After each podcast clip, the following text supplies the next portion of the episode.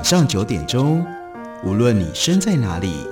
来场与文学的空中邂逅。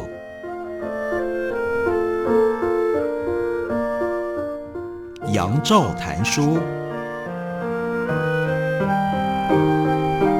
邀您一同遨游文学世界，认识古今中外的经典之作。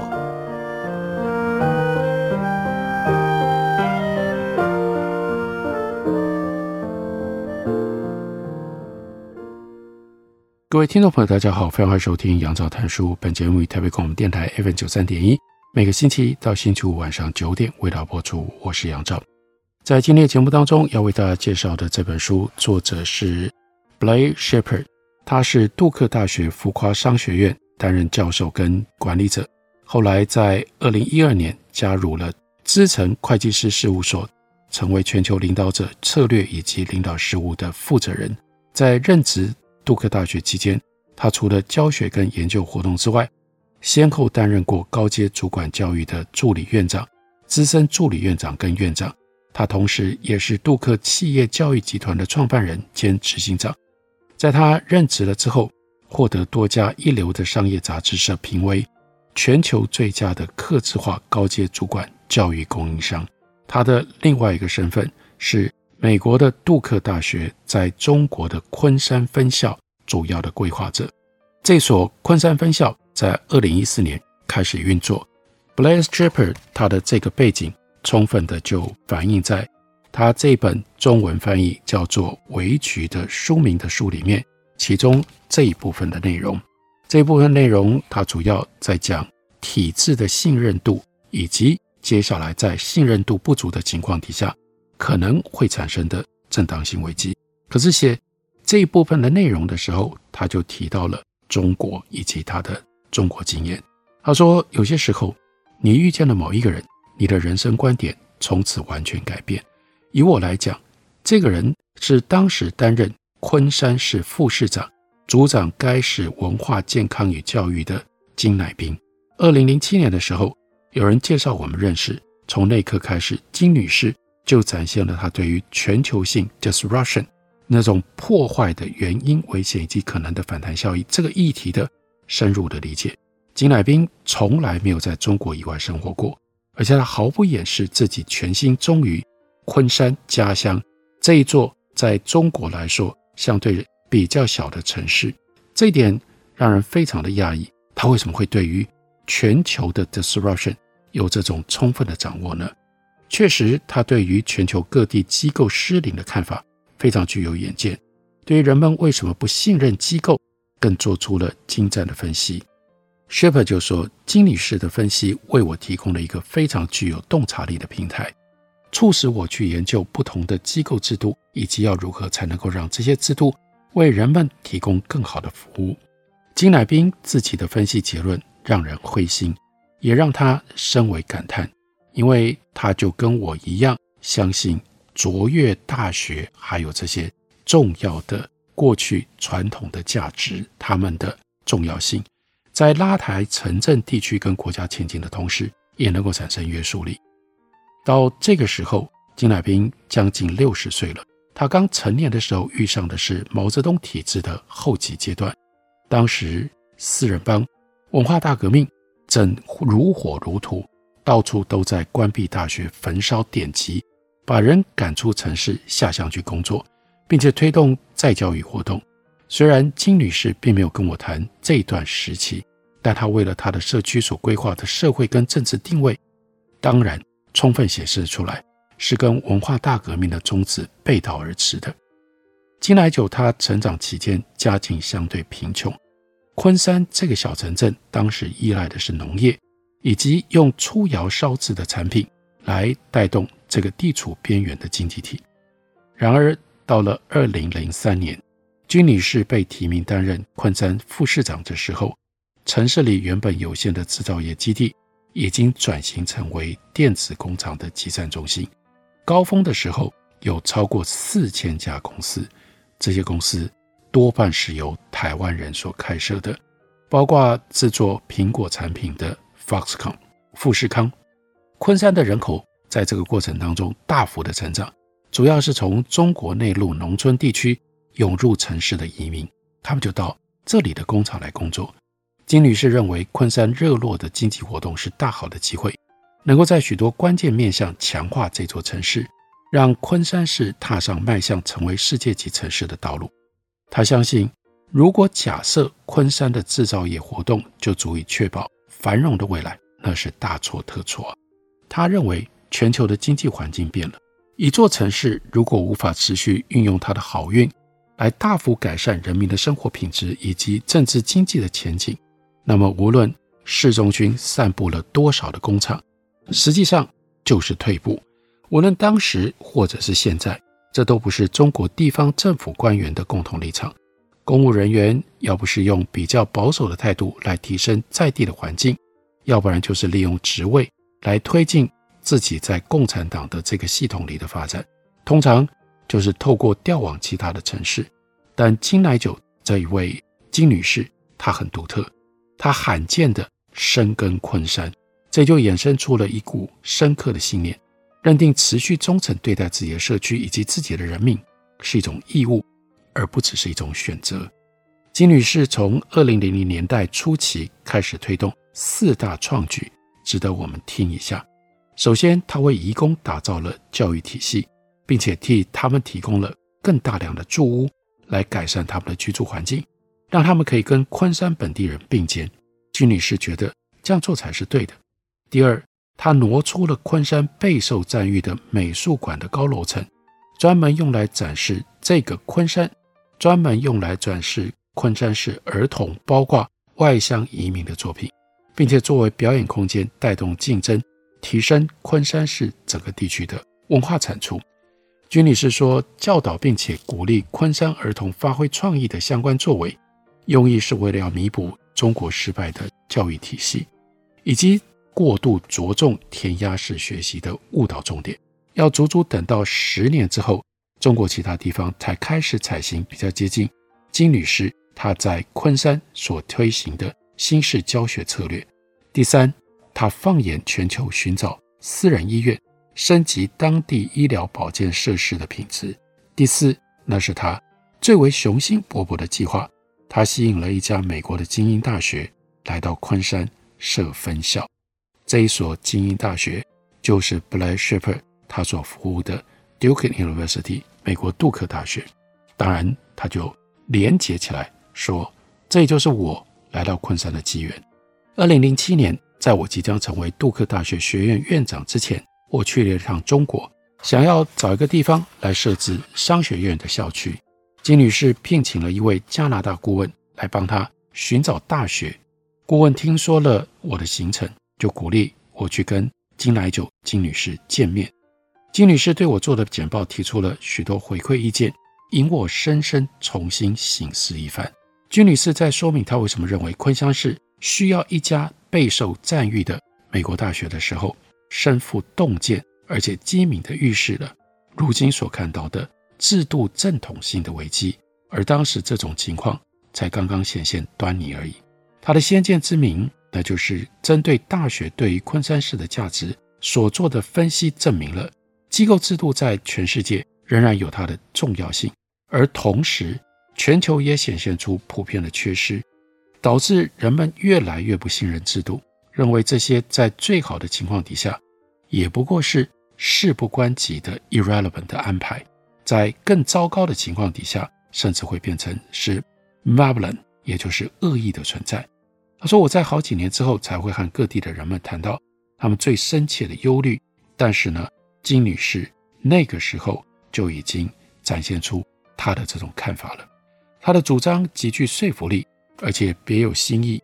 于是我就带着一所美国的商学院来到了她的城市昆山。”他最后把它变成了一所完整的一流大学，我们昵称叫做 Duke 昆山。金女士对于制度失灵的看法，主要是来自于她看到了、发现了四种会引发问题的发展情势。第一，科技的 disruption，很快的就会在昆山市以及其他开发中国家的中层城市引发毁灭性的效应。昆山市以及其他同类市镇创造出来的经济成就，仰赖的是低成本、高技术型劳工的模式。随着 AI 还有 Robot 抢走了当地工人的工作，这一套模式会越来越没有优势。的确，发生在昆山，二零一六年引进了 Robot，富士康就把昆山的员工数量一下子裁减了一半，从十一万人减成了五万人。大约有六百家大型的昆山企业说，他们也有类似的规划。金女士的确有道理忧心，新的科技浪潮会集中在设有大型大学可以取得资本，而且拥有众多科技素养员工的城市，比方说上海、深圳、北京。科技的 disruption 破坏摧毁了很多和昆山相似的地方，毁了当地的经济支柱，还让这些城镇被人遗忘几十年。少有成长跟进步，导致前景持续暗淡，也让当地的居民沦为二等公民。从制度的观点来看，金女士知道，昆山现有的设计是为了要支撑起大型的人力密集产业模式，于是这个城市需要彻底的改造。如此一来，跟中国其他更强势的都市城乡相比，才能够维持优势地位。考虑到破坏会改变社会跟经济的态势。就更需要革新。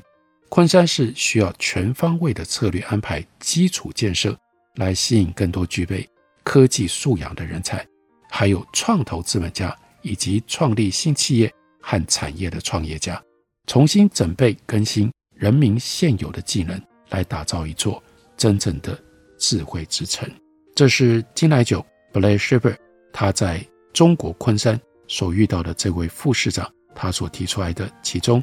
一项可能会产生问题的发展情势，那还有其他的三项，分别是什么呢？我们休息一会儿，等会儿会来告诉大家。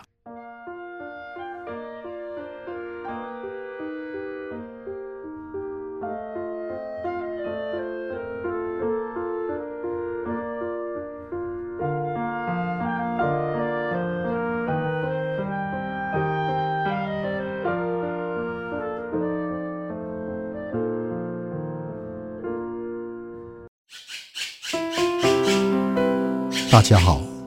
我是刘克襄。亲近自己的城市，找回城市的温暖。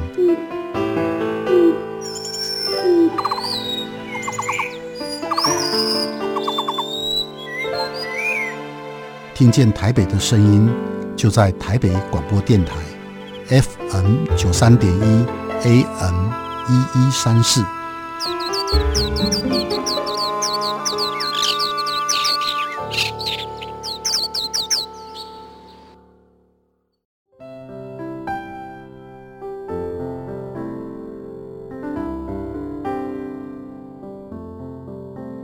听见台北的声音，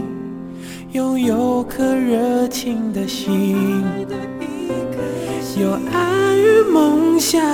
的电台，台北广播 FM 九三点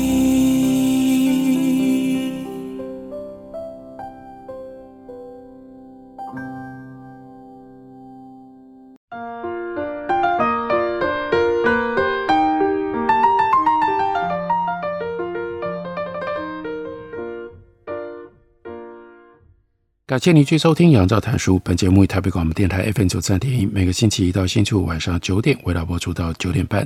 今天为大家介绍的这本书，中文书名是《围局》，作者是 Blair Shepard，中文翻译本刚刚由时报出版公司出版。在这本书里面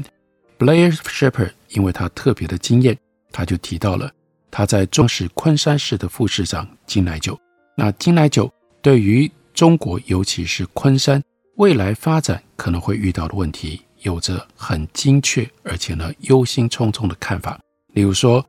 他就注意到全球分裂会造成的负面的结果。关于这方面，Blair Shepard 说：“我跟金女士都很推崇 Samuel Huntington 所写的《文明冲突与世界秩序的重建》。在书里面，他主张后冷战时代深深嵌入的文化认同，有些地方是宗教认同。”会决定世界的冲突场域。用这种说法来看，中国跟美国等地区会以不同的政治、社会跟文明架构的文化观点作为立基点，来竞夺经济跟政治权力。这样的分裂会造成的风险，是导致这个世界变成了充满危险，但又没有国际性机构出手管控的动荡之地。金女士相信，当世界四分五裂，就非常需要跨境机构，好有场合能够进行辩证，设法达成合议，并且理解各国相对的优势跟劣势。他期望素来鼓励跟捍卫公开对话的杜克大学，就能够在中国扮演这样的角色。在这里进行其他地方必会加以抑制的学院式坦率的对话。在此同时，金女士预见来中国上大学的美国学生会看到更平衡准确的中国生活、风俗、信仰以及政治的样貌，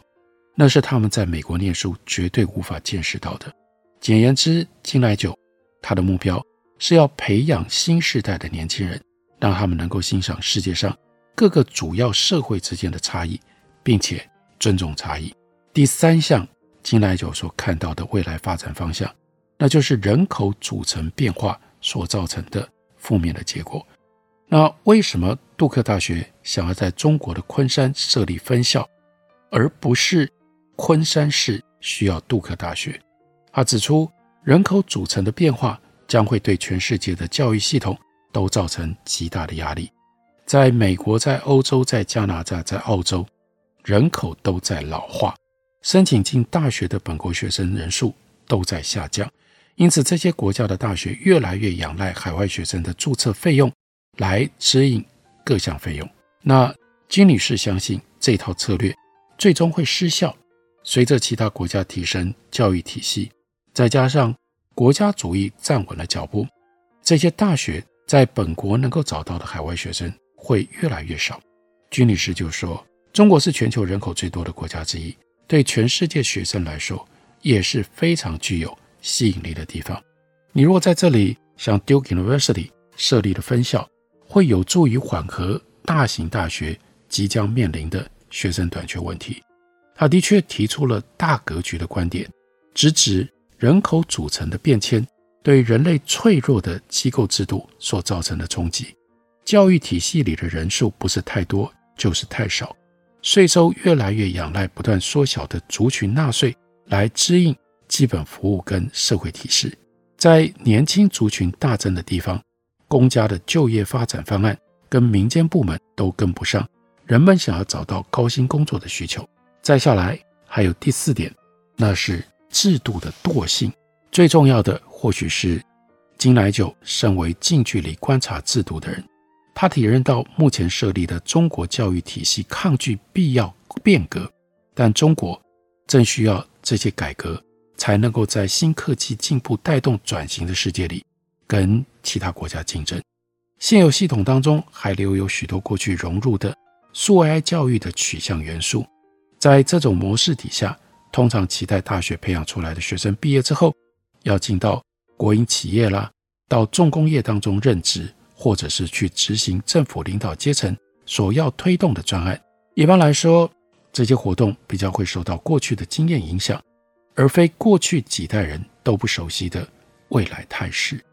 所以，这一位昆山市的副市长事先已经想到了，中国的教育系统要能够有效应应全球 disruption，从科技所带来的破坏性力量，就必须要在教什么、研究什么。以及如何教、如何研究，都要积极的变革，必须要适合用来训练可以在私人创业、科技服务业上开创职涯的学生。焦点要放在快速变迁的专精领域，例如医疗保健、分析、环境和新式的生物以及材料科学。他就希望引进杜克大学，能够变成中国其他大学的催化剂，作为推动各校适应新局的一个范例。为中国的学生提供他们所需要的知识跟工具，让他们在动态新科技的世界当中足以闯荡跟创新。在杜克大学开始跟昆山合作的时候，当时还没有让全世界的分裂加剧的金融危机。这在二零零八年的金融危机之前，新民粹主义也还没有兴起，成为过去十年标志的快速成长不均也还没有出现。以达成全球共好为重点来设计倡议行动的共识，也还没有分歧，美中两国之间的关系也还没有紧绷，贸易战没有开打，中国跟美国的人口老化还没有凸显出人口组成变化的威胁。而那个时候，金来九指出，像大学这种机构的制度，不应该只是授予学位，更应该成为宝贵的公共财。他也鞭策相关的机构制度，要机动迅速因应不断变化的趋势跟情况，来捍卫传统的文明惯例，还要能够具备相当的可塑性。当惯例改变的时候，能够重新塑造自身的角色。那但是以金来九当时的意见作为对比的话，今天我们遇到的危局是什么呢？那可以称之为叫做全球制度硬化症。就包括了国际秩序、多数政治体系、医疗体系、金融体系、法律跟决策体系、税务体系，还有握有第四权的新闻的体系，所有意在应该要让社会可以妥善运作的机构，都以各种不同的方式陷入了危机。在二零二零年的爱德蒙信任度调查报告就捕捉到了这项危机。这次调查衡量二十六个国家人民对于机构制度以及社会和政治体系的态度，不到百分之二十的人说系统对他们来说是有利的，大约三分之二的受访者觉得他们活在一个不公义的世界，他们非常渴望改变。各种机构制度目前都苦苦挣扎，希望能够摆脱冲突。一般而言，适应速度慢是机构制度的优点。对于社会有效运作来说很重要。比如说，你如果没有稳定的警力，就没有安全；没有稳定的金融体系，就无法设定跟打造机构、产品、服务，也无法执行业务。如果没有稳定的税务体系，政府就没有钱可以运作；没有稳定的教育体系，人民就没有办法学习、成长、适应。传统上，人们相信并且仰赖机构制度。因为他们可以提供稳定，可是当科技造成了这严重的破坏，经济充满了不确定性，各种不同的尖酸刻薄的政治虚假讯息铺天盖地，种族跟社会分裂，这个时候问题就来了，开始有人质疑学校所提供的是否是学生所需要的教育，很多人也非常担心整体的系统根本就弃他们于不顾了。所以制度必须要更敏捷、更有适应力，才有助于尽量减轻这些以及其他趋势所造成的伤害。政治对话可以忍受社交媒体上的假消息攻击多久？最后导致民主跟公平选举永远受创呢？当社群相信自己被称之为“人民保姆”的警察所折腾折磨，无论这个想法是对是错，警方能够忽视人民要求更透明的呼声吗？制度面对的挑战是要能够快速的变革，同时又不能够导致他们本来要服务的社会不安，也不能够伤害让他们成为稳定世界力量的重要监督的机制。如果制度变动太快，或者是变动的方向错误，就会使得他们本来要服务的人民承受权力，就会使得他们本来要服务的人民必须承受权力被剥夺的风险。但是如果制度，如果机构它变动的太慢，风险就会变成制度不符合人民的需要，没有实质的介入行动。现有的重要制度不是难以适应科技导向的世界，就是被这样的科技导向所伤害。于是我们看到第四权被侵蚀，全球分裂，多边的机构都腐朽了。人口所组成的最重要的两难，那就是教育的不足。那当机构制度能够发挥适当的功能，社会就能够更强健。机构制度可以为社会带来好处，并且提供重要的服务，带动整体的运作。但现在，机构制度本身面临风险。如果机构是企业，我们就让他们倒闭，反正总有人会取而代之。问题是，我们现在讲的机构是社会当中的重要元素，提供的是让整体能够运作的基本架构，所以。机构制度失灵，甚至出现严重的效能问题的时候，对一个需要由本地地区跟国家层级的各种机构制度来解决各式各样问题的社会而言，这是危局，这是一大危机。一旦将事物凝聚在一起的力量消失了之后，剩下什么？那就是深刻的无力感。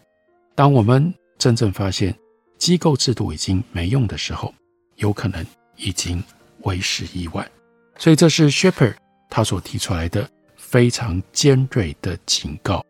：Ten years to midnight，我们没有太多的时间了。我们要认清，例如说机构制度失灵的这个严重的问题，并且尽快的找出一些可以改良改善的措施跟办法，就这样去进行去推动吧。生活在今天这样的一个世界里，我们的确非常需要类似的这种提醒。感谢您的收听，下个礼拜一同一时间我们再会。